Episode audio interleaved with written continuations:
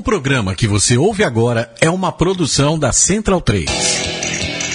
Começa agora na Central 3 com Matias Pinto, Gabriel Brito e El Pligue de la Gente, o seu podcast sobre futebol, política e cultura sul-americana.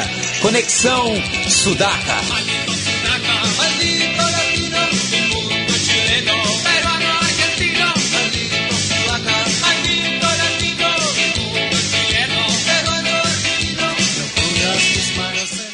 Buenas ouvintes da Central 3, está começando mais um Conexão Sudaca, ocupando e resistindo na sua placa de áudio, depois de algumas semanas de ausência, mas é, a gente vai explicar melhor, até porque é o tema do central do, do programa de hoje. Mas antes vou chamar meus companheiros aqui, à minha esquerda está ele, Felipe Domingues, ele Biglia de la Rente. Tudo bom, Biglia? Fala, Matias. Boa noite. Boa noite ao Gabriel, a, a todos os centralinos. Saudades aí do aqui do estúdio da Central 3, do, do estúdio Sócrates brasileiro. Saudades também do, dos companheiros. Enfim, vamos falar bastante aí do, dos Jogos Olímpicos, né? Que, que foi o motivo central da nossa pausa. Aconteceram coisas bem interessantes também nesse, nesse mês aí. Vamos, vamos discutir bastante. E à frente do Biglia está Gabriel Brito, o guerrilheiro da informação. Tudo bom, Gabriel? Tudo bem, Matias? Salve Sudaca, salve Centralinos, sempre bom falar nesse microfone e estar nos estúdios Sócrates brasileiro. É, depois de curtir bastante aí esse, esse recesso geral, quase que da vida, né, para as Olimpíadas aí que proporcionaram bons momentos e boas vivências pra gente sem, sem ignorar os problemas do cotidiano, até porque esses problemas já estão de volta e agora estamos aí diante da dura realidade com toda, todo, com a dor e a delícia que ela carrega consigo. Bem, e para conversar um pouco sobre os Jogos Olímpicos e o significado desse evento aqui para, para o nosso continente. É, durante essa tarde eu troquei algumas palavras com o Vinícius Mendes, do KG2, um projeto muito interessante é, de jornalismo militante em relação à América do Sul, e a gente vai ouvir esse papo agora. No Conexão Sudaca de hoje, estamos falando com Vinícius Mendes, repórter do KG2. Tudo bom, Vinícius? Tudo bem, Matias, e você? Tranquilo. Vamos falar da participação dos países sul-americanos nos Jogos Olímpicos e também o legado é, do, desse mega evento para o continente, se existe um legado ou não. Mas, primeiramente, eu queria que você falasse um pouco sobre o projeto do, do KG2, como surgiu, há quanto tempo, quanto tempo vocês estão aí na rede. Então, a Kaido surgiu em novembro do ano passado, é uma ideia de uma jornalista, a, Ana Magalhães, é, que tinha já essa ideia há algum tempo de, de criar um, um, veículo de comunicação que falasse sobre a América Latina, porque no Brasil é, a gente não tem muito essa cultura de falar sobre os países vizinhos. E, e, basicamente a ideia do site é fazer grandes reportagens apresentando e problematizando algumas questões da América Latina, principalmente políticas e econômicas.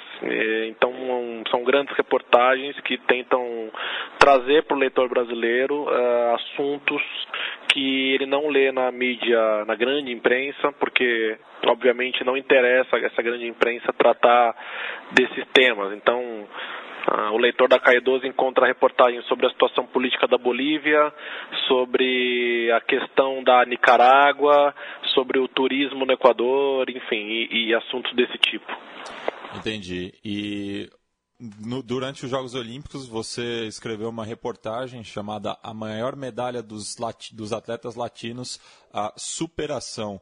É, eu queria que você falasse um pouco é, o, o, que você acompanhou né, desses atletas durante as Olimpíadas, é, as histórias de vida né, que acabam surgindo e também como é, esses atletas acabam chegando ao pódio. Que a questão mais interessante dessa reportagem foi perceber que muitos dos atletas latino-americanos, é, quando vencem a, as medalhas, quando conquistam as medalhas, é, as mídias desses países principalmente trazem à tona histórias de superação social. Então é o caso da Rafaela Silva, judoca brasileira, é o caso da Caterine Barguin, que é a atleta, a atleta colombiana do salto em distância, é o caso de um boxeador colombiano também, o, o Robson, Robson Conceição. Figueroa, Ah, o o caso do, do levantador de peso também da Colômbia, o, o Oscar Mosqueira, e enfim, outros milhares de casos. A Lupita Gonzalez, que é uma, uma atleta do México. Todos esses atletas, eles, eles têm um passado social muito complicado, ou seja, vieram de, de comunidades carentes, ou então fugiram de guerras, como é o caso do, do Oscar Figueroa, né, que teve que sair da cidade onde ele morava por causa do conflito entre paramilitares e a guerrilha no interior da Colômbia, e, e- e que conseguiram vencer uma, uma, uma dificuldade difícil, intransponível quase da América Latina, que é a desigualdade social. Então, nós, latino-americanos, sabemos eh, quanto o continente é desigual e quanto é difícil eh, puxar, né, subir algumas, subir, eh, subir em classes sociais.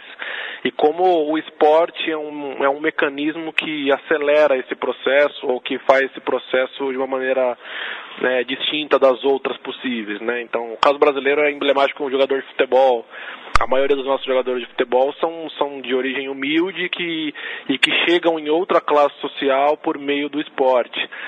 E, e isso foi muito, isso foi muito é, explorado durante as Olimpíadas, porque a maioria dos atletas latino-americanos tem é, essa característica: origens humildes, é, pobres, ah, e, que, e que conseguiram por meio do esporte superar toda essa dificuldade social e aí serem reconhecidos posteriormente pela sociedade, não apenas pelo esporte, mas também por essa superação social. O caso da Rafaela Silva é emblemático porque o Brasil se voltou a ela não apenas pela medalha de ouro que ela conquistou no judô, por méritos obviamente esportivos, mas também por ela ser da cidade de Deus, por ela ser negra, por ela ser é, depois se descobriu inclu- inclusive que ela é homossexual. São questões que, que o brasileiro comum nem, nem, nem pega, inclusive, e que, e que aí quando ela ganha a medalha no esporte passa a compreender melhor.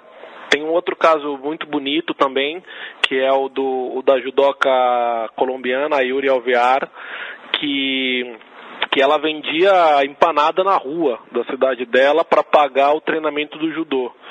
E agora ela ganhou a medalha de ouro no, no judô aqui no Rio e a imprensa colombiana é, coloca a história dela, contou a história dela de diversas maneiras, porque, porque se torna interessante né, essa capacidade de superar socialmente por meio do esporte.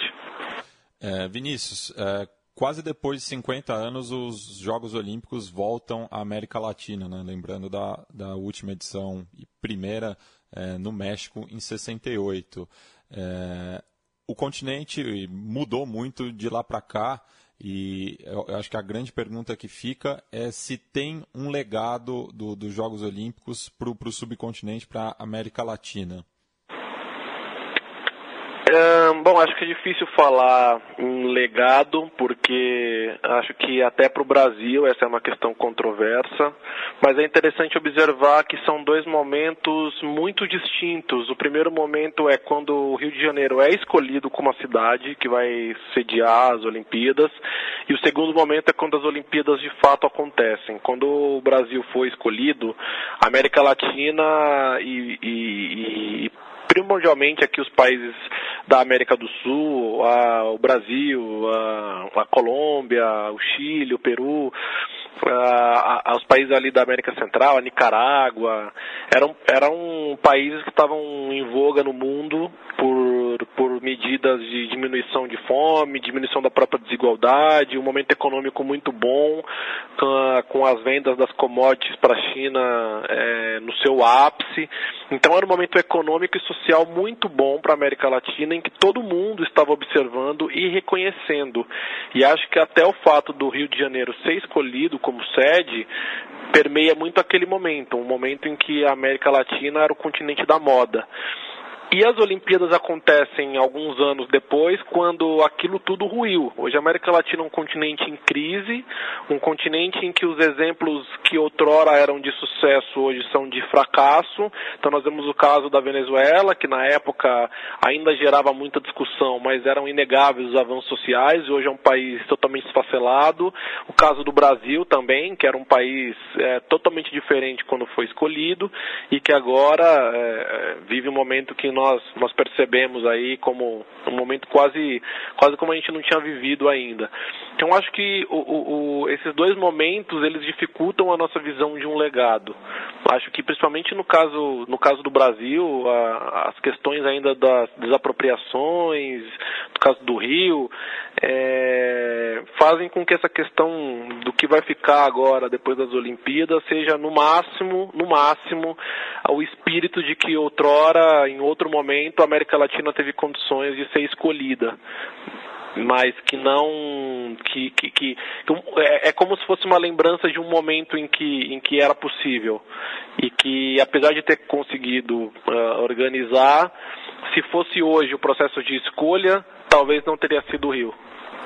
É, Vinícius falando é, do, dos resultados esportivos né foi para muitos países da região foi a melhor participação nos jogos, né? principalmente falando de Brasil, Colômbia, Argentina, é, próprio Porto Rico, que conquistou sua primeira medalha de ouro. É, porém, é, tem gente que prefere, é, enxerga a metade do copo vazia, né? como é o caso do nosso Felipe Domingues, aqui do, do Conexão Sudaca, que mandou uma pergunta para você sobre ah, o fraco desempenho de outros países do, do continente, citando aqueles que não eh, subiram ao pódio ou muito menos classificaram finalistas. Eu queria que você comentasse um pouco também sobre esse outro lado, né, do, do, dos atletas que não conseguiram ter o seu melhor desempenho. É, foram oito países, né, se eu não estiver enganado, que, que oito países latino-americanos conseguiram medalha, né, o, o, Brasil, a Cuba, Colômbia, Argentina, o México, Porto Rico, República Dominicana e a Venezuela. São os países que conquistaram medalha nas Olimpíadas, nem todas de ouro, né. Eu acho que os casos do, dos, dos, atletas nos países latino-americanos, e aí ao contrário da nossa generalização social, é que cada país tem uma maneira de tratar, né? Então a gente, eu discutia recentemente com um amigo o caso de Cuba, que já chegou a ser considerado uma potência olímpica e que hoje é, diminuiu muito o seu potencial esportivo, apesar de ter de ser uma ilha de pouco mais de 10 milhões de habitantes e ter ficado em 18º lugar na no quadro de medalhas, quase ali do lado do Brasil, né? 13 terceiro tal, Cuba conquistou oito medalhas no total. Mas é, a questão principal dessa, dessa dificuldade esportiva talvez esteja no fato de que na América Latina o esporte está muito atrelado ao investimento estatal. Então, os resultados, os resultados esportivos mais expressivos dos países latino-americanos, se você perceber, são sempre de atletas que têm algum tipo de financiamento do Estado. E isso é uma crítica possível de se fazer, porque no nosso continente ainda praticar esporte que não seja o futebol, que é o esporte por essência do continente, é muito difícil se você não tiver um tipo de, de ajuda do Estado, do governo. E o governo, os governos latino-americanos têm outros preocupações muito mais graves para resolver. E, e, e, de forma que, que é mais difícil você ter um, um, uma potência olímpica de verdade aqui na América Latina. No caso do Brasil, a gente vê isso um pouco mais acabado, talvez, porque as empresas privadas estão começando a, a perceber o esporte como um potencializador e, e investindo, mas é sintomático ver que no Rio as Olimpíadas no Brasil, ainda assim a gente tenha conquistado cada abaixo da meta das medalhas de medalhas que o nosso Comitê Olímpico esperava e que a maioria dos atletas ou eram é, a maioria ou era é, da, da do, do, exército, né? ou seja, investimento do Estado, ou era, no caso das equipes, tinham investimento de alguma empresa estatal, de algum banco e, e etc. Então, acho que as dificuldades dos atletas latino-americanos concernente a isso é que eles dependem muito do dinheiro do, dos governos e esses governos não olham para o esporte uh, também com, como poderiam olhar ou como até conseguiriam olhar. É, nesse aspecto também chama, chama a atenção que o, os, os, governos, por exemplo, de Argentina e Brasil é, já anunciaram cortes no, nos programas de atletas de alto rendimento e ainda não ofereceram nenhuma contrapartida para o esporte de base, né, que é, é o grande diferencial, né, porque não adianta um país ser um grande medalhista se a população em geral não pratica esportes. Queria que você comentasse um pouco sobre isso também. É, interessante porque a gente volta no assunto da superação social, né? Porque o atleta, o atleta latino-americano, vamos falar aqui do caso brasileiro, mas é, se a gente pega um Isaquias Queiroz, antes das Olimpíadas ninguém sabia quem era o Isaquias Queiroz. E ele estava lá treinando para participar da, das Olimpíadas, tinha lá uma, uma, as suas dificuldades, como todos os atletas têm, mas a gente percebe também como isso acaba entrando nas nossas dificuldades, é, a dificuldade que o Estado tem de distribuir, uh, distribuir melhor a, a, a sua, sua participação na vida das pessoas, e como no caso do esporte, é, se torna ainda mais difícil porque é o que eu estava falando, tem, muitos, tem muitas outras questões que estão à frente, né? É, então a crise econômica que, que, que pegou a América Latina de fato a partir de 2014, isso dificultou tanto o, a participação estatal, que é a única que nós temos no esporte, é, aqui no Brasil especificamente, que nas Olimpíadas que nós organizamos, a gente não conseguiu atingir a meta e ainda tivemos dificuldades, né? Muitos atletas que, que que tiveram dificuldades para conseguir chegar até aqui. É, a gente está falando disso, eu lembrei que recentemente estava pensando no caso da Bolívia, por exemplo, que mandou uma equipe muito pequena de atletas e, e na cerimônia de, eh, de despedida dos atletas da Bolívia para o Rio, eles foram lá se encontrar com o presidente, com o Evo Morales, e o Evo Morales ofereceu um prêmio assim magistral em dólares, caso eles conseguissem alguma medalha. Eu não lembro o valor, mas era algo em torno de 13 milhões, de 13 mil dólares. Lembrando que a, pra... a Bolívia é um dos poucos países do, do subcontinente que nunca ganhou uma medalha olímpica. Exato, porque se você for na Bolívia, você vê como lá o Estado é esfacelado, é, é um Estado é, falido, primeiro, e segundo, como a questão ali é que um Estado que tivesse minimamente uma estrutura na Bolívia tem um milhão de outros problemas para resolver. Então a última coisa que eles vão olhar é, olha, vamos fortalecer o nosso esporte, porque eles têm questões muito mais complicadas, muito mais complexas para resolver. Então acho que é, é sintomático a gente ver que países como Bolívia, como Equador, é, como a, própria Venezuela, são países que se apresentaram é, ou ganharam uma medalha ou não ganharam nada, porque como nós, nossos atletas dependem muito da, do financiamento estatal e como esses estados estão muito mais preocupados e, e têm que resolver assuntos muito mais complexos em seus países, se torna muito difícil você ser um atleta boliviano, um atleta equatoriano, uh, enfim. Bem, Vinícius, agradeço pela sua participação aqui no Conexão Sudaca. É, como sempre, a gente diz para todos os nossos convidados, as portas estão sempre abertas para manter é, essa, essa rede né, de, de notícias é, sudacas aqui no, no Brasil, que, que isso não se perca, que iniciativas como o KG2 prosperem. E eu queria que abra o espaço para você convidar os nossos ouvintes a conhecerem mais sobre o projeto de vocês. É, bom, como eu falava no começo, o nosso site tenta trazer o leitor, é, de, trazer o leitor para para as observações, para as percepções, para entender um pouco mais os contextos uh, que existem ao nosso lado.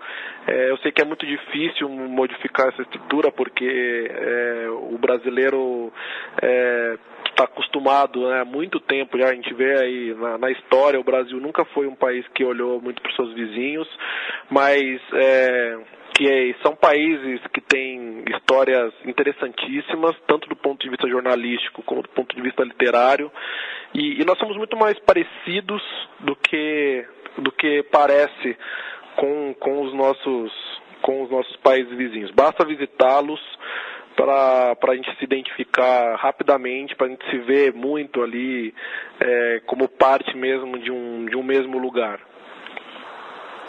É isso. Obrigadão. Até a próxima. Valeu, obrigado.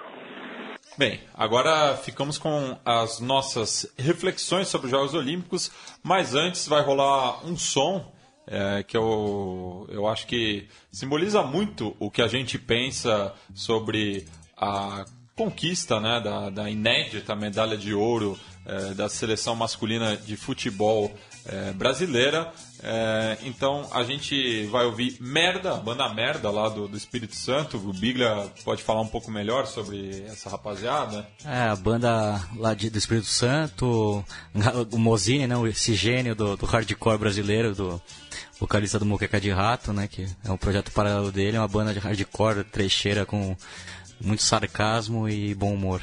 Então vamos aí de nem todo brasileiro que gosta de futebol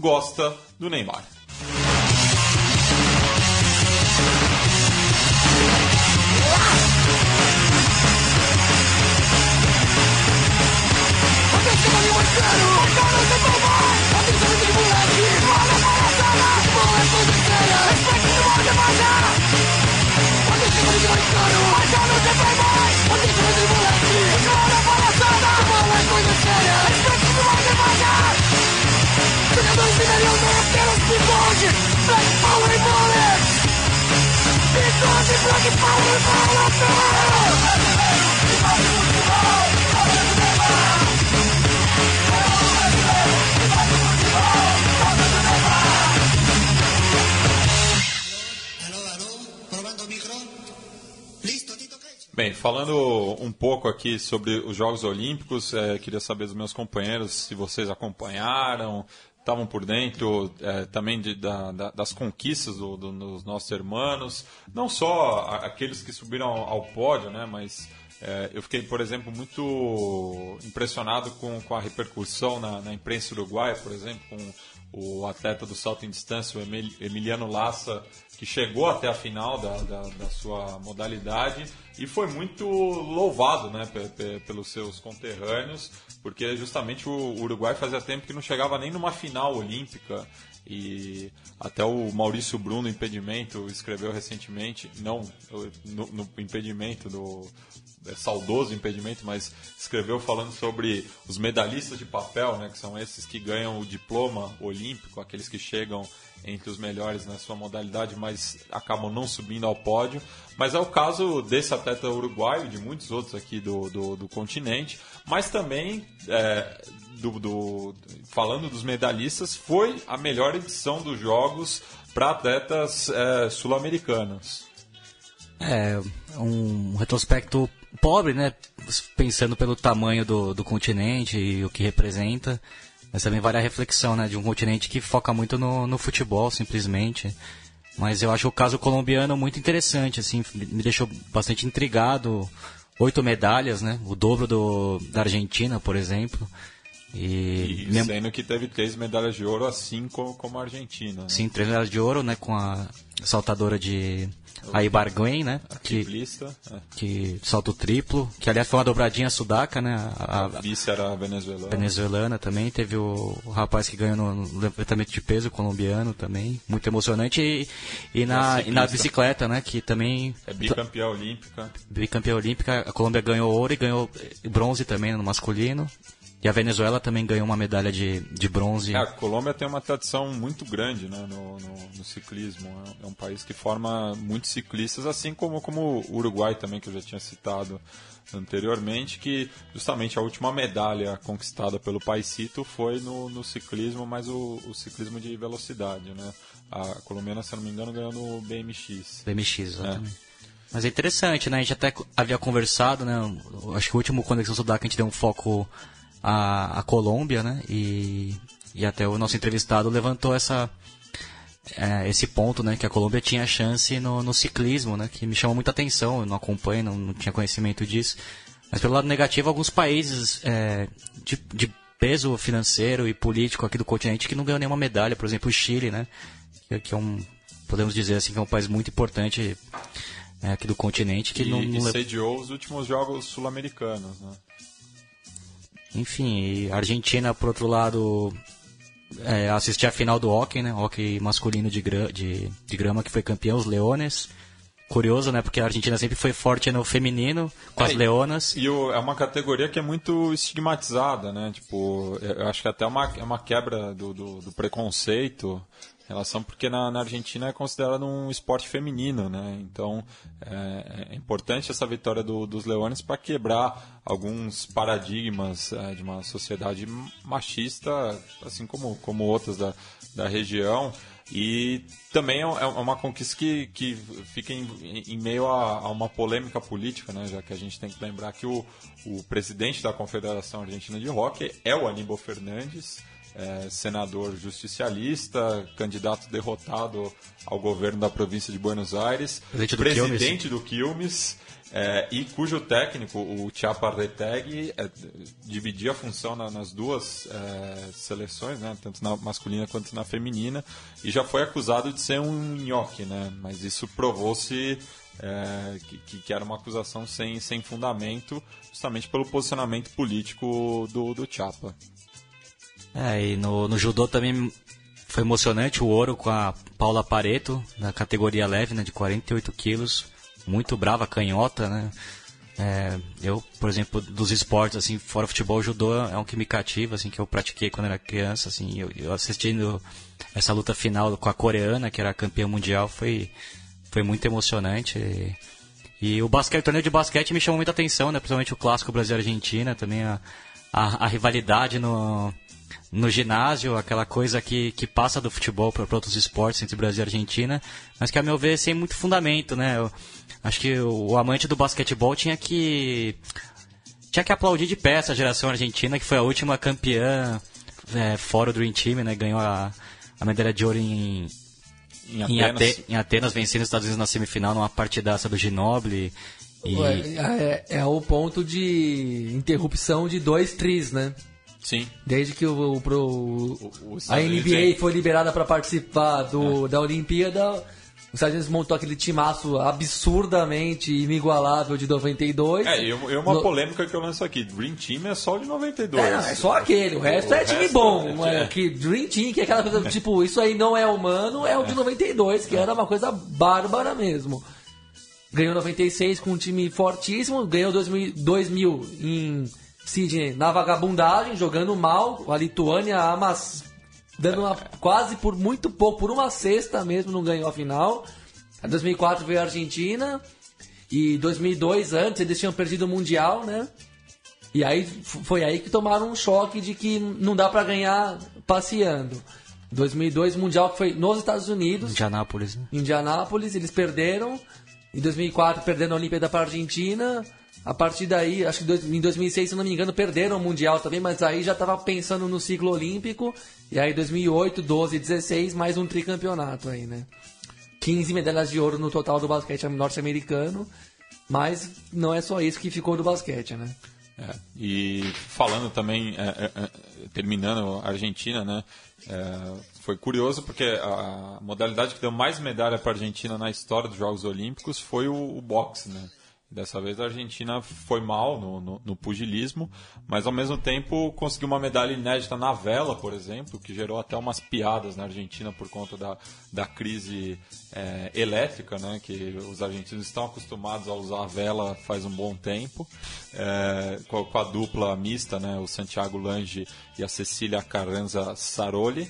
E, e, até ficar uma, uma, uma, situação inversa, né? Porque o Brasil, que é muito tradicional nessa modalidade, só conseguiu conquistar a medalha no, no final dos jogos, enquanto que, ao mesmo tempo, conquistou uma medalha inédita no boxe com, com o Robson Conceição. O Brasil nunca tinha tido um pugilista campeão olímpico. Pela primeira vez, é, conseguiu, conseguiu esse feito, né? Enquanto que é, na vela o Brasil é um dos países mais tradicionais, inclusive salvando muitas é, edições dos Jogos é, de um vexame total do, do, do, Comitê Olímpico Brasileiro. É uma história bonita, né, do Santiago Lange que, que é, luta contra um câncer, né, e, e, sendo campeão olímpico logo depois, então uma conquista também muito muito bonita, é, assim como como outras que a gente veio comentando aqui, né? No boxe a gente sempre teve muita tradição mesmo, né?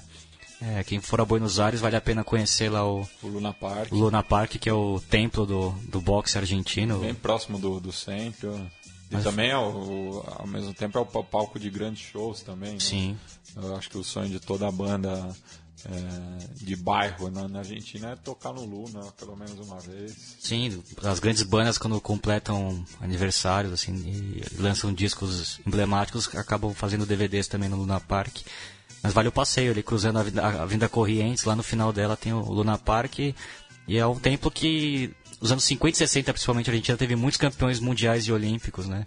E, enfim, o boxe era um, era um esporte muito popular, muitos atletas de peso que, que fizeram nome na Argentina.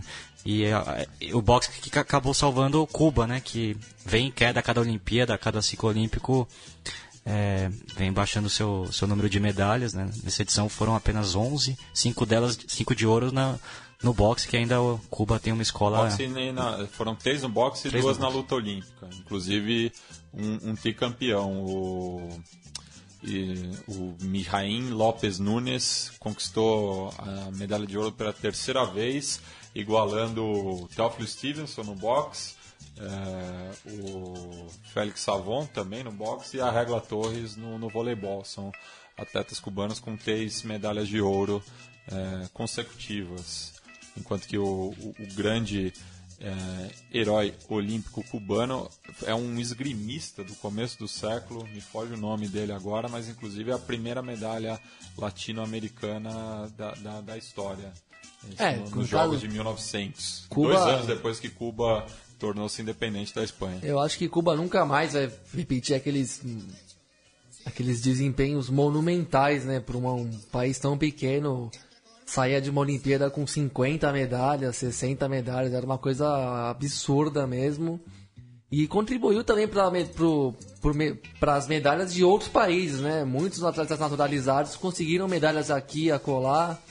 E a, a próprio, o, Juan Torena mesmo, um jogador de vôlei que participou do time italiano, que foi vice-campeão olímpico de vôlei para o Brasil.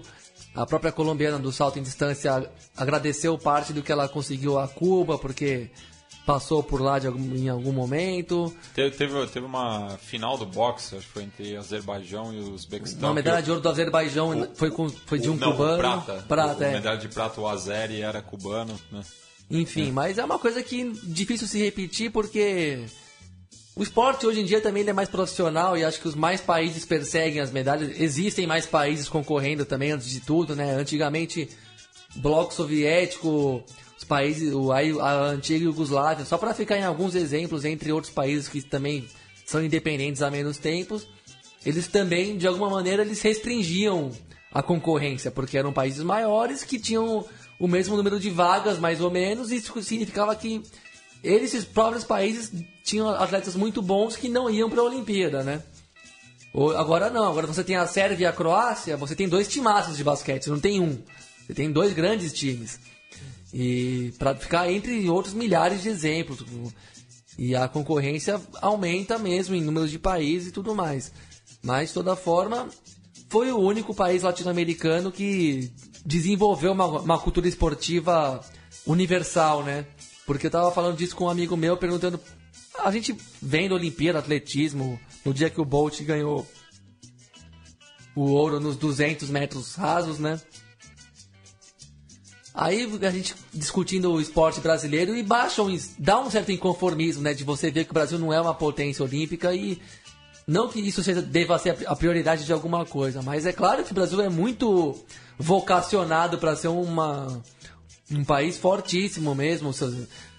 Você vê que a Grã-Bretanha ficou em segundo lugar com, no quadro geral. Você vê que a Grã-Bretanha é menor que o Brasil, tem menos diversidade é, étnica e, e, tudo mais na sua população. Inclusive deve muito esse desempenho fantástico no quadro de medalhas aos imigrantes, que foram praticamente aos não britânicos, vamos dizer assim, de nascimento e Ah, origem. O, o grande atleta britânico é um somali, o Mo Farah, é que inclusive essa abreviação é, é sacanagem, Revezamento- porque é Mohamed.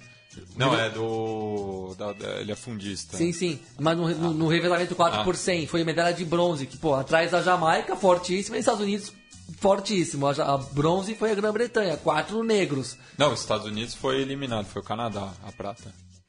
Ah, 4%, verdade, Estados é. Sim, verdade. Tanto até que o Caulius estava puto. Sim, de- aliás, o Carlos falou uma coisa genial depois do nego- programa, naquele programa Eu é campeão do Sport TV, que é por sinal fez uma cobertura de dar, tirar o chapéu mesmo. É, falou que já estava no ódio eterno do atletismo moderno, estava acusando alguns atletas de excesso de individualismo e tudo mais, entre outras coisas que a gente conhece bem aqui no futebol brasileiro. Mas enfim, aí a gente na- nessa discussão de por que, que o Brasil não é uma potência univer- no geral aí nos esportes, é porque você ser bom em todos os esportes, você depende de políticas universalizantes. Para ser uma, para você ter a universalidade no esporte, quer dizer que você tem, não tem, é inevitável você formar grandes atletas através da educação, né?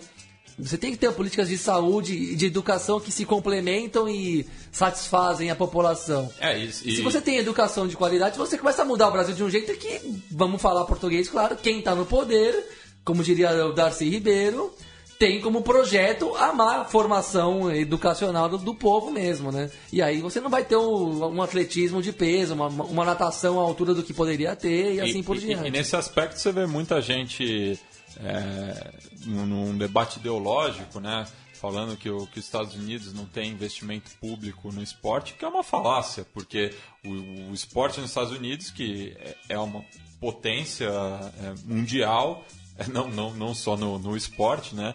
Mas começa na, na escola pública. Eles têm toda a estrutura É. pública e estatal para crianças, quando chegar na fase adulta, ser esportista, ser uma Um atleta de grande atleta. É um país Tem uma que- valorização da, da sociedade né, nesse aspecto e, e, e mesmo assim é, é um dos países que, que enfrenta o maior é, número de casos de obesidade. Porque existe uma cu- cultura é, esportiva nas escolas, mas claro, nem, nem todos acabam é, absorvendo isso. E existe a cultura do consumo desenfreado no- na vida cotidiana do trabalhador no médio ali, que fica se entupindo de bobagem e não cuida da saúde. Mas- Mas, mas- na enquanto- base, que é, o que, que é o que forma, na base, o país inteiro tem acesso a praticar várias modalidades. A, a- a maioria das escolas públicas americanas tem um equipamento esportivo de qualidade, enquanto que no Brasil é menos de um quinto da- da- das escolas 15% no máximo. é, po- possuem uma quadra, não é ne- nenhum Não é uma piscina- não é uma piscina, é uma quadra. É, Uma quadra sem rede pra, no gol ali, É. exemplo. Não tem isso. é um, uma trave já já considera já, já se considera um, um espaço para a prática do, do esporte. É, só, só me corrigindo aqui, o nome do, do, do primeiro medalhista latino-americano é Ramon Fonst é, segundo, ele que nasceu em Havana, ainda sob domínio espanhol, mas com apenas 17 anos já era campeão olímpico e conquistou mais três medalhas no- nos Jogos Olímpicos de St. Louis. É, ainda no Caribe, né, destacar também a primeira medalha é, da história de Porto Rico, primeira medalha de ouro, é, que veio no tênis, uma surpresa né, da- na, na modalidade. A atleta é, Mônica Puig, o que gerou bastante celebração na- no território é, anexado a- aos Estados Unidos, mas cujos os cidadãos é, possuem, é, são estadunidenses, mas não têm direito a voto, o que é uma polêmica muito grande. Ah, chama atenção o número pequeno de medalhas do México, né? Que é, um, que é um país territorialmente enorme, de muito poder econômico e que levou cinco medalhas apenas. né? que inclusive já foi sede olímpica também, a primeira Olimpíada eh, no continente foi realizada no México. O México que ficou com três medalhas eh, de prata e duas de bronze, né? Um, um retrospecto muito pobre, né? Um Até- país tão grande também, né? é um país com uma população muito grande e que tem uma cultura esportiva mais variada também. Mas é, nesse aspecto também, é, por exemplo, fala-se da, da, da, Bolívia, né? É, como não consegui formar atletas de rendimento, mas me chamou muita atenção quando eu fui visitar o estádio Hernando Siles, em, em La Paz, que tem uma, uma pista é, atlética em volta do gramado, isso numa quarta-feira à tarde de semana, e você via pessoas de diversas faixas etárias praticando esporte, né? Pelo menos é, existe essa, essa promoção do, do esporte em, na, na, capital boliviana. Né? Acho que é o, o, buraco fica mais embaixo é, no, no, no, no, alto, no país. chamado alto rendimento também, é. né? Em termos de concorrer com outros países, assim, porque o fomentar o esporte é, é uma coisa que só faz sentido se tiver atrelado a políticas de saúde e educação. e educação e, e, saúde mesmo assim do, do adulto da, da pessoa que que corre o risco de parar de viver só do trabalho e não fazer mais nada de atividade na vida. E isso faz obviamente gera sequelas aí para o corpo em, de maneiras variadas e tudo mais. Não, e, e, e, também fica, a, a, gente, claro, tem que entrar nessa polêmica também em relação ao atelamento do, do esporte de alto rendimento às forças armadas, né? Se o, o Biglia falou do caso do, do Peru, por exemplo, o Peru tem, na história dos Jogos Olímpicos, tem quatro medalhas. Três delas são no tiro, que é uma modalidade é, cuja o, o, o incentivo para a prática é muito forte na, na, nas forças armadas é, por uma obviedade, né? É, enquanto que a outra medalha peruana é a prata no, no voleibol, quando teve uma geração é, muito importante. O Billy até estava falando com o Charlie sobre isso. É, nos 70 e 80, né? Eu lembro que a seleção peruana rivalizava com o Brasil, né? Como potência na América do Sul e Hoje o voleibol feminino no Peru é irrelevante, né? Então é um caso curioso também de, de um esporte tradicional que foi perdendo espaço, né? Não sei como funcionam os torneios locais no Peru, mas vale a pesquisa até. É, mas se for que nem no futebol, deve ser uma zona. É, o futebol... Existe o descentralizado do, do vôlei. Mas o futebol feminino. também já discutiu bastante, né? O, é. o Peru já teve muito peso continental aqui e foi perdendo espaço a, a, cada década e hoje o campeonato peruano é um dos mais fracos do, aqui do continente com participações ridículas na, nas últimas edições de Copa Libertadores e enfim. E a gente também fala né do, do, do caso é, Paraguai só tem também uma medalha é, no futebol em 2004 a gente até falava antes do programa com Gamarra de capitão né uma geração importante do Paraguai que ainda é, disputou a Copa de 2010, é, che chegou também à final da, da, Copa América em 2011. Alguns desses nomes é, estavam presentes nesses dois momentos. É, já, já falei do, do Uruguai, o caso do, do Chile também, que só conseguiu duas medalhas de ouro através do tênis, mas lá é uma, isso, isso, é muito discutido, porque apesar de ter um incentivo para a prática do tênis é, na, nas comunas ainda é um esporte, assim como no Brasil, muito ligado à elite, né? Os grandes tenistas chilenos fazem parte da, da, da elite econômica do, do país, é, enquanto que já, já, falamos do, da Bolívia que não conquistou nenhuma medalha e o Equador também que é, se dá bem em provas de tiro também, né? Então, mais uma vez, o militarismo é, tendo destaque no, nos Jogos Olímpicos e que deviam, que, que justamente são criados para celebrar a paz. Né? E aqui no Brasil até isso virou, acabou servindo muito mais para propaganda é, do, do, Exército, da Marinha, da, da Aeronáutica, do que realmente um,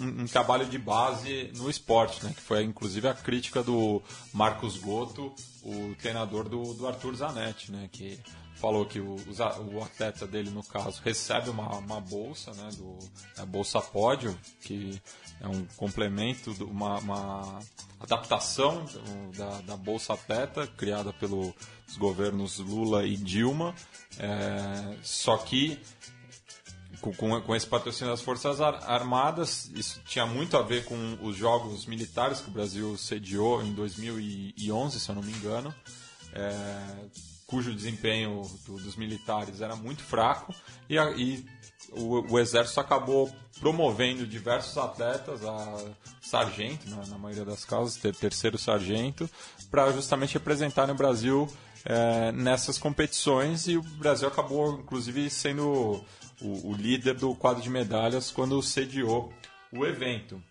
Só que eles são é, atletas que só, só usam as dependências do exército por, por treino, não, não tem a rotina é, da, da, vida militar. Então é, é muito discutível isso também. Uma patente simbólica também, né? É, o Biratan Leal até escreveu um, um texto sobre isso, falando que nas Forças Armadas esses militares são considerados militares miojo, né? Em três minutos já estão servindo.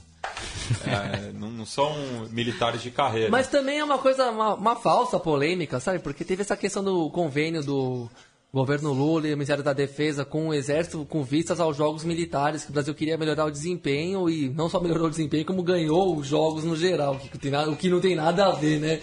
Com o nível de desenvolvimento das Forças Armadas brasileiras. E, só que isso também já teve em 2012 em Londres, por exemplo. Já, já tinha atleta nessa pegada de ter relação com, com, as Forças Armadas, só que isso não era tão relevante na discussão pública. E agora virou uma histeria de lado a lado. O que só mostra que o país, sim, emburreceu nos últimos quatro anos. O país está mais estúpido mesmo, e mais cego, e mais polarizado de uma maneira precária e mal é, mal ajambrada, vamos dizer assim, né? Meio os ânimos exaltados as, as, sem as, se analisar questões de fundos. Que aí a Sport TV mesmo fez uma entrevista com uma, uma, um, um sargento do exército que ele deu uma explicação totalmente serena, assim, sem dizendo que a relação era essa mesmo, era pegar os atletas para ajudar o Brasil nos jogos militares, mas que não são militares de carreira não, e não e não tem uma rotina de, servir, de serviço militar. O cara não chamou os méritos pro exército, não ficou jogando confete na instituição militar, nem nada. E sabe, é uma, também é uma gritaria em torno do assunto simplesmente, simplesmente desnecessária. Que, mais uma vez, seria válido jogar o debate para a questão estrutural do Brasil. Por que, que precisa das Forças Armadas também? Porque, queira ou não, você tem atletas de todos os lugares do país. E tem lugar é, que simplesmente não existem boas instalações militares, bons centros de treinamento, mas existem. É, aliás, não existem instalações esportivas e centros de treinamento, mas existe um regimento do exército, existe uma, um quartel, existe uma estrutura do exército brasileiro, ou da marinha, ou da aeronáutica, que pode abrigar um atleta para treinar e para e, e é, seguir uma rotina de atividades ali sem ter que sair da região que ele mora para ir para o Rio de Janeiro, por exemplo. Tem uma questão da um esse convênio entre a defesa e o e os atletas, né, e o Comitê Olímpico e dois é, a questão da estrutura é, limitada do país mesmo para fornecer instalações e centros de treinamento de norte a sul, de leste a oeste, né? Então, é uma, é, acaba sendo um, um, mais, um, mais um improviso aí na história do Brasil e seus puxadinhos para resolver tudo na vida, né? Bem, é, durante os Jogos Olímpicos, a bola continuou rolando é, a nível continental aqui no. Só queria fazer uma última discussão dos Jogos Olímpicos, então. A avaliação de vocês, Matias e Felipe, da torcida anti-argentina em, em diversas arenas. É, isso, isso é mais um capítulo da, dessa rivalidade artificial que tentam empurrar goela abaixo, mas eu acho que do esse estereótipo da, da, da, brasilidade, né? O carioca é o que mais encarna isso, assim como o portenho na, na Argentina. E nos jogos do, no, realizados no Rio de Janeiro não, não me espanta é, esse fato. Não, não só com os, com os argentinos, mas é, daí num aspecto mais ideológico, há relatos também contra atletas cubanos. Né? Assim, no caso de Cuba ainda teve os prós e os contras, né? Teve é. aqueles que compraram a briga a favor também. Né? Também. Agora no caso da Argentina tem uma. Falei para um amigo meu, pro Irlan Simões, inclusive, que, Que- esteve bastante presente no, no Existe uma, uma disputa invisível e não declarada entre cariocas e portenhos pra ver quem que é o mais marrento da América Latina Ah, inteira. E o mais fanfarrão. E o mais fanfarrão, exatamente. viu? Sem dúvida. Mas assim, eu fiquei chateado. Eu assim- acho que eles. Eu acho que tem uma tensão especial entre o carioca e o portenho, não É. entre o brasileiro e o argentino. Tem uma questão à parte ainda, ainda nisso. Não, eu, eu fiquei chateado, assim, é, especificamente com o Del Potro, principalmente, porque é um, é um cara de perfil barro, né, como dizem os argentinos, é um cara que fez um torneio olímpico espetacular, né, eliminou Djokovic, Nadal e fez uma final, jogou muito ponto a ponto com o Andy Murray, teve a ponto de levar o jogo pro quinto set e, e mesmo assim a torcida vaiava o cara a cada saque, aí já, já passava do, do limite, Não, assim, no- da rivalidade. Tinha assim. hora que você percebia que, que o pessoal não sabia apreciar o, o- a, modali- a- a não- modalidade que estava vendo. Tava indo lá pra encher o saco mesmo, sem saber que, que jogo é aquele, qual que é o ritual desse jogo aqui, como é que se vive esse jogo aqui. Teve um pouco disso também, até no atletismo mesmo, assim, em relação àquele francês lá. Não que eu não que- seja contra a torcida, mas é que teve coisas do tipo assim, né? O pessoal não, não tem a, a vivência daquela modalidade e também acaba não tendo a noção de qual que é o código daquele, daquele momento ali, É, né? há, relatos disso no, no rugby também, que é, que é um, que é um esporte que preza muito pelo cavalheirismo, né? pe- Pelo, pelo fair play, no, no, no, no- no senso escrito da, da, da- da expressão, não no- nesse é, simulacro que, a- que a FIFA também tenta empurrar goela abaixo. Inclusive achei lindo o Ricardo Rocha falando que o fair play não, não tem espaço no, no futebol durante uma, uma, uma transmissão. É, até porque a- o, o contexto do futebol é muito diferente da- da- das outras modalidades, enfim, é uma discussão é, até a gente pode realizar em outro programa. Mas é, nesse aspecto próprio com, com, a Argentina, eu acho que isso, isso tem muito a ver com, com essa marra do, do, do carioca em, em, em grande parte. E também do portenho. Do portenho também, que, não, Especificamente do portenho, não do argentino, do que, que, portenho. que, que não deixa barato também. Mas, mas também acho que falta um pouco de, de identidade latino-americana no Sim. também o que eu acho que o, o- a- os Jogos Olímpicos poderia ter ter um apelo um pouco mais sudaca mesmo apoiar mais os atletas não só os argentinos mas cubanos é, latinos americanos em geral né cubanos e enfim tirando o aspecto político mas eu não, eu não via nenhum, nenhuma torcida especial por, por times aqui do Não, continente não, mas aí também porque eu acho que o Brasil são só- dois, só- São, são, é mais de um país dentro de um, né? Só, só o pugilista equatoriano, o Mina, né, que foi... homenageado com o som dos Mamonas É, eu acho que foi, foi o, o único caso que eu me recordo. É, mas é que o Brasil que acessa os grandes eventos e na- nas arenas não é o, o- a- não representa a totalidade do, do brasileiro, né? Com então, certeza. Eu acho que, po- por exemplo, a gente tem esse que nem os atletas do Azerbaijão, né, que deram uma volta com a, com a com a equipe do UOL, né, pelas ruas do, Rio- do Rio de Janeiro, e um deles falou que achava impressionante como, como o Brasil dentro das arenas era branco e fora das arenas não era branco. E, e é isso, né? Tem essa É, isso é questão. escancarado, né? O Robson Conceição mesmo, ele falou, uma da declaração que eu achei assim, que ficou uma marcada pra mim é ele falar que Salvador é a Cuba do Brasil e ver se alguém repercutiu essa declaração dele. Ao mesmo tempo que na arquibancada tinha um povinho lá anticubano, que não tem a menor ideia do que que é a Revolução Cubana, mas E- tudo e bem. eu até conversei com o Gabi também sobre isso, né? Que são é, de diversas é, semelhanças, né? Tem, tem a relação do, do, do pugilismo, do- da, da afrodescendência, do- dos charutos. E daí, se, se alguém quiser puxar pro, pro, pro espectro mais ideológico, tem Ah. Do o açúcar em outros também. momentos. É, o coronelismo também, de certa O forma. açúcar mesmo, até a É. questão econômica tem uma, teve um certo. Uma... Enfim, e se tem isso também. Enfim, se teria um outro Brasil que poderia se identificar mais com os, os sul-americanos e latino-americanos, mas não é esse Brasil que vai que vai nas arenas, né? De fato. É, fazer um repasso aqui bem rápido né, do, do, do que aconteceu é, na Sul-Americana, enquanto rolavam os Jogos Olímpicos. Eu acho que chama atenção na primeira rodada ainda a eliminação do Penharol, mais uma vez num, num, num torneio sul-americano, uma participação muito abaixo né, do que representa essa camisa. Foi eliminado pelo Esportivo Luquenho pelo saldo qualificado, né, já que o primeiro jogo em Luque terminou 0 a 0 o segundo no campeão del siglo 1 a 1 é, e nosso é, Juan Riet estava presente pela primeira vez na, na, na cancha nova do, do Penharol. É, a Católica também acabou sendo eliminada pelo Real Potosí é, num confronto mais, mais é, eu acho que um dos desiguais também acaba sendo uma zebra, né? É, essa derrota. Católica que vinha, ser, vinha de título nacional, né, depois de muito tempo. O Plaça Colônia acabou não, não fazendo uma boa estreia né, em competições continentais, foi eliminado nos pênaltis pelo Blooming, enquanto que o Palestino é, eliminou o favorito Libertar é, por uma vitória por 1 a 0 em Santiago e 3 a 0 em Assunção.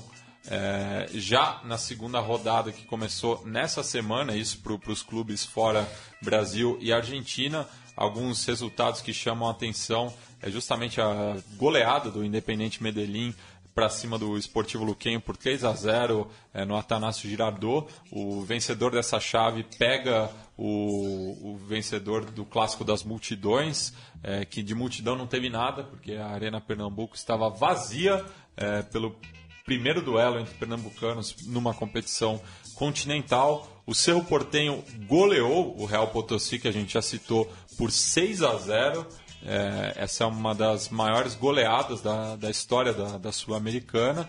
Praticamente já confirmou né, a, a vaga para a próxima fase, a não ser que role um desastre ali nos 4 mil metros de Potosí. Teve também é, uma nova vitória do Wanderers, dessa vez contra o Zamora, que esse confronto é repetido da Libertadores ano passado, quando ambos dividiram o mesmo grupo, junto com Boca Juniors e Palestino. É, o, falando no, no Palestino, é, o clube empatou por 2 a 2 com o Real Garcilhaço lá em, em Cusco. É, um resultado muito confortável para a equipe é, chilena, enquanto que o Deportivo Lagoaíra é, surpreendeu o Emelec, batendo os equatorianos por 4 a 2 na sua visita à Venezuela. É, os brasileiros que entraram em campo, é, teve também outra zebra, o Cuiabá ganhou da Chapecoense por 1 a 0 o Vitória fez o mesmo fez o placar por 2 a 1 contra o Coritiba, enquanto que o Figueirense também surpreendeu o Flamengo ganhando por 4 a 2 no Orlando Scarpelli. Os argentinos, o Independente venceu o Lanús na sua visita ao sul de Buenos Aires. Esse chama atenção, né? Que o Lanús vem de título também, nacional. Título o... nacional, uma equipe que teve poucas saídas, né? Vem mantendo uma base enquanto o Independente está daquele jeito. É, o Gabi Milito tentando remontar um time que, que não se encontra há muito tempo. É uma vitória bem expressiva do, do Rojo. E a nota triste para os torcedores do Independente foi a lesão do Cebola Rodrigues, mais uma na sua carreira, é, que deve afetar a convocação dele à seleção uruguaia. Outro resultado que surpreende foi a vitória do Banfield por 2 a 0 também no sul de Buenos Aires sobre o São Lourenço, que também está de técnico novo. Né? O Diego Aguirre começa mal o seu trabalho no Ciclone, é, trazendo até homens de confiança como o Matias Corujo, que junto com ele foi vice-campeão da Libertadores em 2011. E o, o, outro argentino, o outro confronto argentino foi a vitória do Estudiantes sob o Belgrano, que está de técnico novo, né? Depois de cinco temporadas, o russo Zielinski saiu do Pirata. Aí é, o Olave foi ovacionado pela torcida do Estudiantes, que ele era o goleiro do ginásio naquele no 7 a 0 histórico. Não se ouvida mais. É, e também tivemos a Recopa né, nessas semanas Primeiro jogo em 0 a 0 no, no El Campín, entre o Santa Fé e o River Plate. E na volta, o River conquistou o seu décimo título sul-americano. O quinto da era Gallardo? Né? Gallardo não, esteve sete como jogador. Ah, sim, sim. Como jogador também esteve presente é, em dois torneios. O título da Libertadores, Libertadores 96 e Supercopa, Supercopa 97. 97. É, o River saiu na frente com um gol tempraneiro do Diusti. Fazia um ano que o Druzi não fazia um gol, o garoto da base, né, que ficou de fora da convocação para os Jogos Olímpicos, né? Escolheu uma hora boa, né, para voltar a balançar as redes. Sim. E o Alário, que foi um, um dos grandes nomes na conquista da, da Libertadores, que credenciou o River para jogar a Recopa. Que gosta de fazer gol em decisão também. Também fez o segundo, o Salaberry é, descontou para o Uruguai, o Salaberry descontou para o Independente Santa Fé, mas não foi suficiente. É, um- uma Recopa que foi muito mal anunciada, é fora de época, né? Os times bastante modificados dos seus respecti- respectivos títulos, né? Libertadores do River já faz um ano, um time bastante modificado, o Galhardo já sendo questionado, inclusive em Nunes, né? primeiro semestre muito, muito fraco do River, muito aquém. E lá do Santa Fé, mudança total, né, do elenco, vendeu a sua, sua espinha dorsal.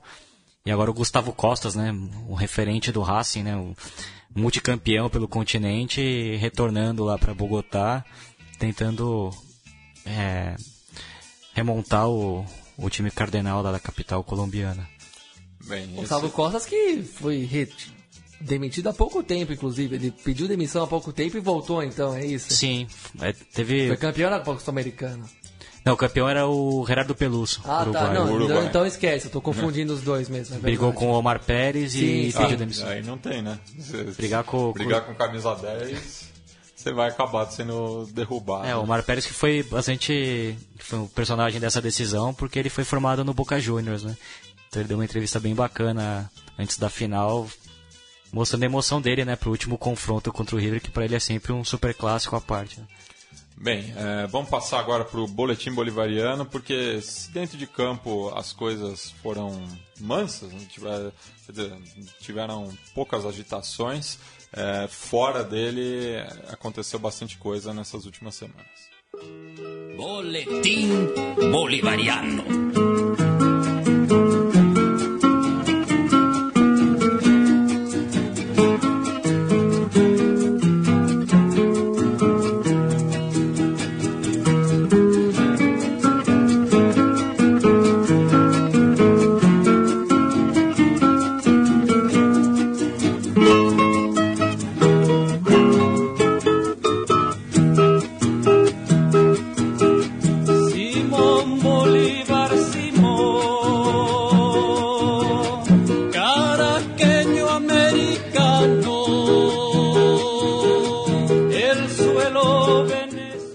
Bueno, Gabri, é, vamos destacar alguns acontecimentos políticos importantes é, nessas últimas semanas aqui no, no nosso, na nossa Pátria Grande. Exatamente, já que acabou a alegria das Olimpíadas, das competições, medalhas e choros sem sangue, vamos a voltar à rotina do nosso continente que luta e vive intensamente.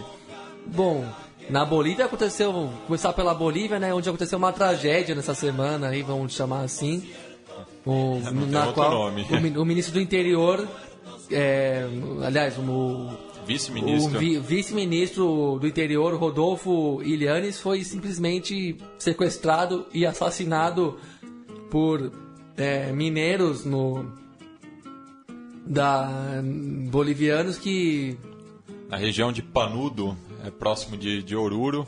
Eles estavam é, quase toda semana protestando, né, por conta da, da, da- da regulamentação da, é uma lei uma lei tida como antissindical, né, do no caso le- levada a cabo pelo governo boliviano, pelo, pelo governo de Evo Morales mesmo, governo central, que é, visava dificultar, visa dificultar a organização de cooperativas de trabalhadores no mesmo patamar de sindicatos, né? São, são casos um pouco diferentes. Né? Os sindicatos têm um pouco mais de poder político, de barganha, de, de negociação, e os cooperados que é, emulam o papel do- dos terceirizados, né? Tem menos força política e a gente e todo mundo que já trabalhou no mundo, no, no mundo terceirizado sabe perfeitamente como é que funciona isso. E, inclusive o, esse ministro que foi assassinado e de maneira brutal, né, ele foi linchado pelo Por linchamento, exatamente. Pra ficar claro, foi morto por, pelo linchamento que gerou um derrame cerebral, um AVC. Ele, inclusive, era da, da categoria, era um representante sindical dos mineradores, é, então acabou sendo assassinado por, por companheiros, né? companheiros de, de luta, o que torna Claro, ele está do, do outro lado agora, mas é, já, já, já esteve. Inclusive foi chamado ele especificamente porque ele sabe porque da, da realidade é, da, da categoria. Tanto que ele se dispôs a simplesmente ir por corpo a corpo, né? O que não é, é uma coisa tão, tão tão simples assim na política grande aí, na política do dia a dia para quem é, tem ocupa cargo de chefia de estado. E ele não foi o, o, o único óbito né, nessa semana nessa região, porque outros três mineradores foram confirmados também que foram assassinados né, na, na, ao longo desses confrontos, desses é. protestos, porque, bom, o Estado é quase que é inerentemente autoritário mesmo, e mesmo o governo de Evo Morales, tido como um dos mais progressistas do mundo, um dos mais críticos do mundo ao capitalismo, também tem os seus laivos de man, mano dura, né? E vamos até passar para outro tópico da Bolívia já já para explicar, para também é, referendar isso, considerou o ato imperdoável, os, os negociantes intransigentes são 120 presos também, além de tudo isso, ao longo, ao longo desses protestos. E. Bom, e partindo pro. Enfim, é, é de fato uma. Uma tragédia. A lei, essa lei que tira, que restringe direitos de organização e negociação das cooperativas foi promulgada de fato. E. Bom, indo para outro tema boliviano, existe uma, uma nova polêmica também que se, é, que, é, que se refere à questão da política energética, né? Uma, a Bolívia pretende fazer uma, uma, uma barragem no Rio Beni, que é um, um afluente do que é que um rio que, diz, que ele, se, ele se torna o ele deságua no Rio Madeira, ele se torna o Rio Madeira, que por sua vez deságua no é um afluente no, do Amazonas, simplesmente ali a, quer dizer, estamos falando, estamos falando da maior bacia hidrográfica do mundo. E ali a região da Amazônia boliviana também é foco de conflitos, vamos dizer assim, entre o, é, os povos nativos originários do campo e políticas de, do chamado desenvolvimentismo, né, que visam o crescimento econômico, o aumento da atividade é, da, energética, que, que redunda em mais obras, em mais em alguma em, em, em, depredação ambiental. E isso na Bolívia é uma pauta que pega muito forte mesmo, né? No caso dessa dessa usina boliviana um é uma coisa que, tá em, que ainda está começando a, a sair do papel, né? Fica no Parque Natural de Madid, né? Um, um, inclusive uma região onde tem os um, que, é, que representa uma das maiores áreas de preservação ambiental do mundo inteiro. São 12 mil espécies de plantas, 800 espécies de ave, 200 mamíferos de, diferentes, além de anfíbios, répteis e 300 espécies de peixe. Então é uma área de preservação, um, de, um desses santuários ambientais daqueles bem importantes e relevantes. E é ali que se quer, se pretende fazer uma usina hidrelétrica para vender energia. Presumo eu que não só para o consumo boliviano, como, como também para o consumo da vizinhança, que o que é uma boa fonte de divisas para o país, né? Vender energia a exemplo do que faz o Paraguai com Itaipu, que não fica nem com 10% da energia do que se gera em Itaipu fica no Paraguai, sendo que é uma usina binacional.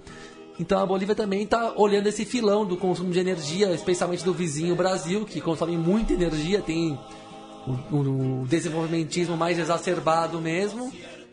E faz parte aí desse arrobo de copiar uma parte do modelo, né? de importar uma parte do modelo dos países maiores do continente para dentro do, da Bolívia e sua cultura de maior preservação ambiental e, e também modos de vida mais autóctones, autóctones né, pra, por assim dizer. Mas essa história da usina começa é, come, começa só agora, né? Também ainda bate de frente com uma reserva indígena de, a, chamada Pilon Larras e tem, tem uma, grande, é uma região de floresta e tudo mais, mas ainda não é uma coisa que gerou os conflitos da, que a gente acabou de comentar na mineração, né? Passando agora para a Colômbia, a notícia boa da semana, talvez no mundo inteiro, né? O, a- o governo colombiano, dirigido por Juan Manuel Santos e a guerrilha das Farc, anunciaram um acordo de paz depois de quatro anos de conversas em Havana, mediadas por não só por dirigentes latino-americanos, como também do resto do mundo, da Europa, da União Europeia.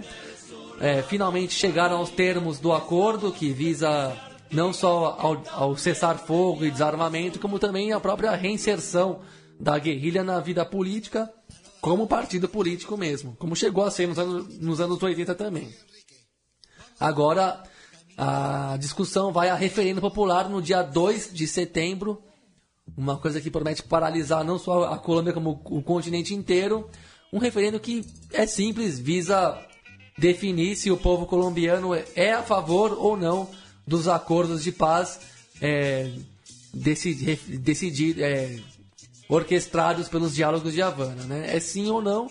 A tendência é um pouco a favor do, do sim, do, do, do, do apoio geral da população aos acordos, mas existe sim uma margem de derrota aí, existe sim a, a chance do não ganhar também, até porque a opinião pública conservadora da, da Colômbia se assemelha um pouco à do Brasil, é um, existe os segmentos de, da- das grandes cidades, da chamada classe média urbana, que são mesmo um pouco mais conservadores, são mais pautados por uma mídia voltada ao discurso e à ideologia de mercado e que enxerga a guerrilha como a eterna ameaça comunista, vamos dizer assim.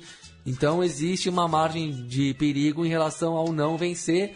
Mas a, a Colômbia é um país exausto pela, pelo confronto, né? São praticamente 60 anos já de guerrilha e confronto armado e é, estado de guerra no, no- permanente. Isso é muito difícil de você conduzir e organizar uma sociedade com vistas à fraternidade, né? Vistas à paz e também a uma vida cotidiana né, e política mais normalizada.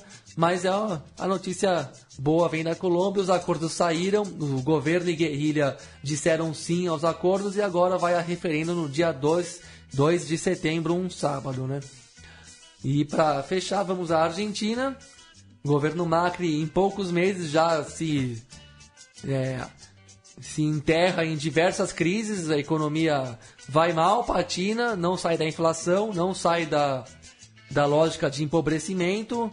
É, um evento em Mar del Plata com a governadora Maria Eugênia Vidal, inclusive, terminou em xingamentos. O já clássico Macri, Basura, Voçoso a ditadura.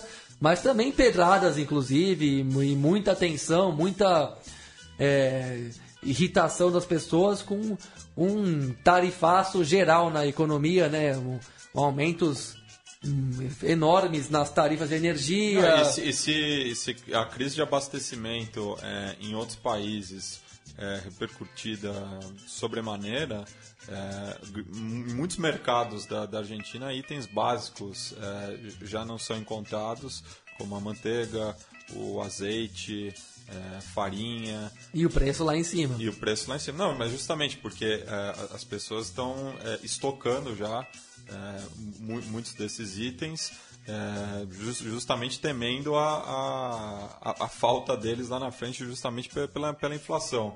Um pouco do que, do que ocorre na Venezuela e é muito mais mediatizado, né? Por ser um governo tido como de esquerda, como socialista, do Nicolás Maduro, que a gente aqui, apesar de ter diversas, diversas afinidades ideológicas e elogios ao, ao, ao, ao- à era chavista e bolivariana da Venezuela, nós aqui consideramos o governo Maduro cheio de falhas e e incompetências mesmo na área administrativa, econômica e até mesmo política em termos de autoritarismo, mas o que acontece na Colômbia, na, na Venezuela em termos de crise alimentar ameaça fortemente a Argentina em termos de abastecimento, preços e consequentemente escassez, né? E é por e também isso se reflete na, na Argentina também no preço da, da energia, enfim, tudo que tem a ver com o consumo básico das famílias teve um sobrepreço muito grande e o, o-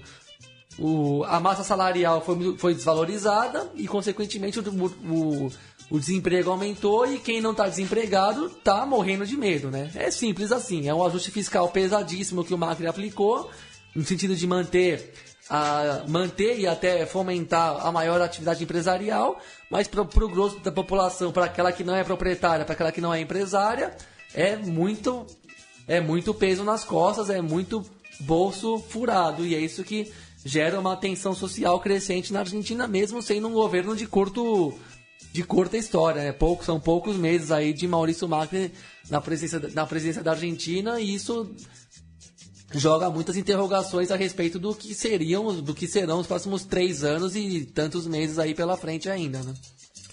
Bem, é, vamos falar agora de coisa boa, é, já que o Sentimento Carpete, banda do nosso companheiro aqui de mesa, o Biglia de la Rente, é, está para lançar uma ópera rock, né, Bíblia? Conta pra gente melhor essa história. É isso aí, é, a banda tá de festa, o Sentimento Carpete, pra quem não conhece, é banda de 12 anos já de trajetória. E, enfim, a gente gravou bastante demos, EPs, até lançar o primeiro em 2012, o primeiro disco, e agora esse segundo disco que tem algumas canções do, do começo da banda, que, foi, que foram deixadas de lado lá no, um, no, no, passado e tal, a gente decidiu regravá-las. E, e, rolou um impasse de como lançar, né? Porque ninguém mais compra CD e tal. E teve até um, um retorno aí do, do formato de vinil, de cassete LPs. também. De, de cassete, mas o alto preço também, o fetichismo é, em, em torno desse, dessa volta também acabou rolando um, um impasse, né, dentro da banda de opinião. E aí surgiu a ideia de fazer um, um filme, né, de juntar todo, juntar os 13 clipes, né, as 13 músicas em, em formato de, de uma ópera rock, né, inspirada somente no, no The Who, que é uma banda que eu adoro, né, o, o disco Tommy, né. Que, então que... vocês são mod, é isso?